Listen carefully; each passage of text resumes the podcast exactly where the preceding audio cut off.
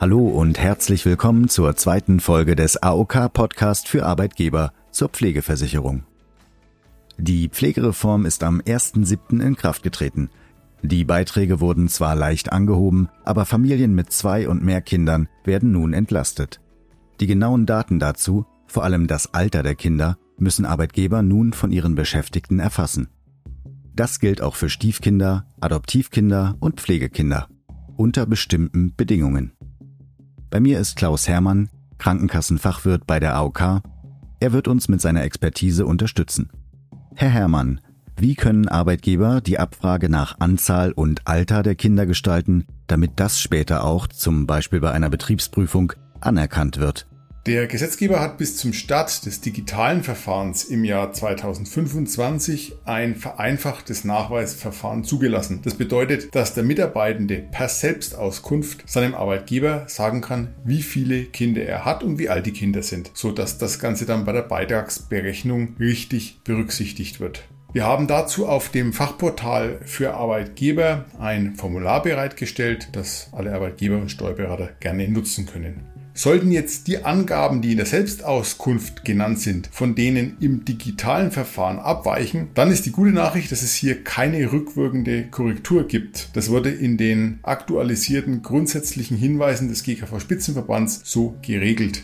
Diese grundsätzlichen Hinweise sind auf unserem Fachportal für Arbeitgeber natürlich auch abrufbar. Ja, insgesamt ist das, denke ich, für Arbeitgeber und Steuerberater eine gute Nachricht.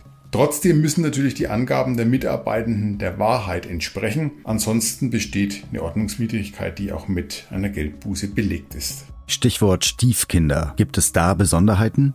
Für die Elterneigenschaft von Stiefeltern gibt es zwei Voraussetzungen. Die erste Voraussetzung wäre, dass das Kind zum Zeitpunkt der Heirat oder der Begründung der eingetragenen Lebenspartnerschaft die Altersgrenzen für die Familienversicherung noch nicht erreicht haben darf. Und zum Zweiten muss das Kind vor Erreichen dieser Altersgrenzen in den gemeinsamen Haushalt aufgenommen worden sein. Zur Stiefelterneigenschaft generell ist zu sagen, dass die bestehen bleibt, selbst wenn die Ehe oder die Lebenspartnerschaft geschieden oder wieder aufgelöst wird oder der leibliche Elternteil verstirbt. Sie sprachen gerade noch von Altersgrenzen. Da gibt's mehrere. Das wäre zum ersten Mal die Altersgrenze des 18. Lebensjahres ganz allgemein. Bis dahin ist eine Familienversicherung möglich. Für Kinder ohne Erwerbstätigkeit wäre die Altersgrenze das 23. Lebensjahr. Bei Kindern in Schul- oder Berufsausbildung oder die einen Freiwilligendienst leisten, wäre es sogar das 25. Lebensjahr. Und für behinderte Kinder gibt's keine Altersgrenze. Da ist also eine Familienversicherung länger möglich. Und genau diese Altersgrenzen sind eben relevant. Ich darf da gerne das Angebot machen, wenn es hierzu Fragen gibt, dann stehen meine Kolleginnen und Kollegen in den AOKs vor Ort natürlich gern mit Rat und Tat zur Seite. Zur Elterneigenschaft kann man hier auch sagen, dass die also in dem Fall sogar eben bei mehr als zwei Elternteilen gegeben sein kann.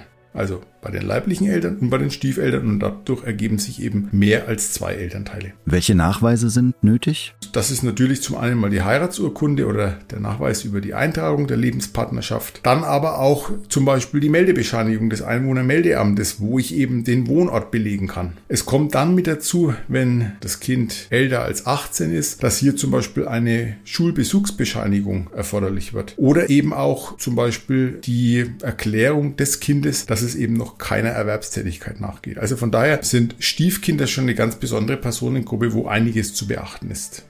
Und was gilt bei adoptierten Kindern? Welche Nachweise sind hier nötig? Bei adoptierten Kindern gilt die Besonderheit, dass das Kind zum Zeitpunkt der Adoption die Altersgrenzen für die Familienversicherung noch nicht erreicht hat. Nachzuweisen ist das relativ einfach über die Adoptionsurkunde, denn da kann ich ja erkennen, zum einen mal, wie alt ist das Kind, wann ist die Adoption passiert und dadurch kann die Altersgrenze hier für die Familienversicherung leicht überprüft werden.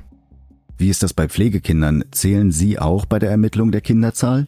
Pflegekinder sind auch für die Elterneigenschaften der Pflegeversicherung relevant. Es gibt natürlich hier auch wieder Bedingungen, die erfüllt sein müssen. Eine Bedingung ist, dass das Kind im Haushalt der Pflegeeltern sein Zuhause hat und dass das Ganze familienähnlich gestaltet ist. Das heißt, auf längere Dauer muss es ausgerichtet sein. Bedeutet also, wenn ein Kind von vornherein nur für eine begrenzte Zeit im Haushalt der Pflegeeltern lebt, dann kann hier eben von keinem Pflegekindschaftsverhältnis gesprochen werden, was zur Elterneigenschaft führt. Was heißt auf längere Dauer? Ja, was heißt auf längere Dauer? Das sind mehrere Jahre natürlich damit gemeint und eben nicht nur eine Übergangszeit bis zu irgendeiner anderweitigen Unterbringung. Eine Voraussetzung wäre auch, dass das Kind in der Familie eben durchgängig untergebracht ist. Bedeutet also nicht nur für einen Teil des Tages oder für ein paar Tage in der Woche, sondern dass es wirklich durchgehend versorgt und erzogen wird. Was ist mit den leiblichen Eltern? Spielen die noch eine Rolle?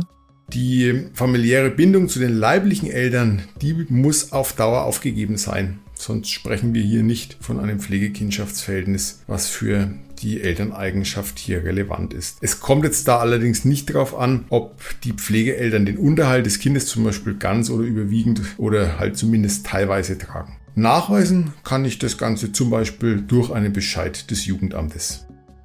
Was gilt denn für den sehr traurigen Fall, dass ein Kind verstirbt oder bereits verstorben ist? Das ist auch natürlich eine sehr berechtigte Frage. Es war schon bisher in den grundsätzlichen Hinweisen des GKV Spitzenverbandes geregelt, dass eine Lebendgeburt die Beitragszuschlagspflicht in der Pflegeversicherung dauerhaft ausschließt. Bedeutet also, die Elterneigenschaft bleibt in solchen Fällen dauerhaft bestehen, was ja zur Folge hat, dass eben kein Kinderlosenzuschlag zu zahlen ist und dass ab dem zweiten Kind bis zur Vollendung des 25. Lebensjahres auch ein Abschlag zu berücksichtigen ist. Gibt es bei Kindern mit Behinderung Besonderheiten zu beachten? Der Gesetzgeber hat für diesen Fall keine Besonderheiten geregelt. Das heißt, es gilt hier der Abschlag ab dem zweiten Kind auch nur bis zur Vollendung des 25. Lebensjahres. Herr Herrmann, danke für Ihre Ausführungen. In der nächsten Folge geht es um freiwillig Versicherte und wir klären die Frage, warum das Bundesland Sachsen eine Sonderrolle einnimmt. Sie wünschen sich noch mehr Informationen zur Sozialversicherung? Schauen Sie auch gerne auf dem Firmenkundenportal der AOK für Arbeitgeber unter aok.de slash Arbeitgeber vorbei. Dort finden Sie auch unseren Arbeitgeber-Newsletter Gesundes Unternehmen. Hier erhalten Sie einmal im Monat kostenfreie Informationen aus den Themenbereichen Sozialversicherung und Gesundheit im Betrieb sowie zu Angeboten und Leistungen der Gesundheitskasse, speziell für Arbeitgeber. Vielen Dank und bis zum nächsten Mal. Ihre AOK, die Gesundheitskasse.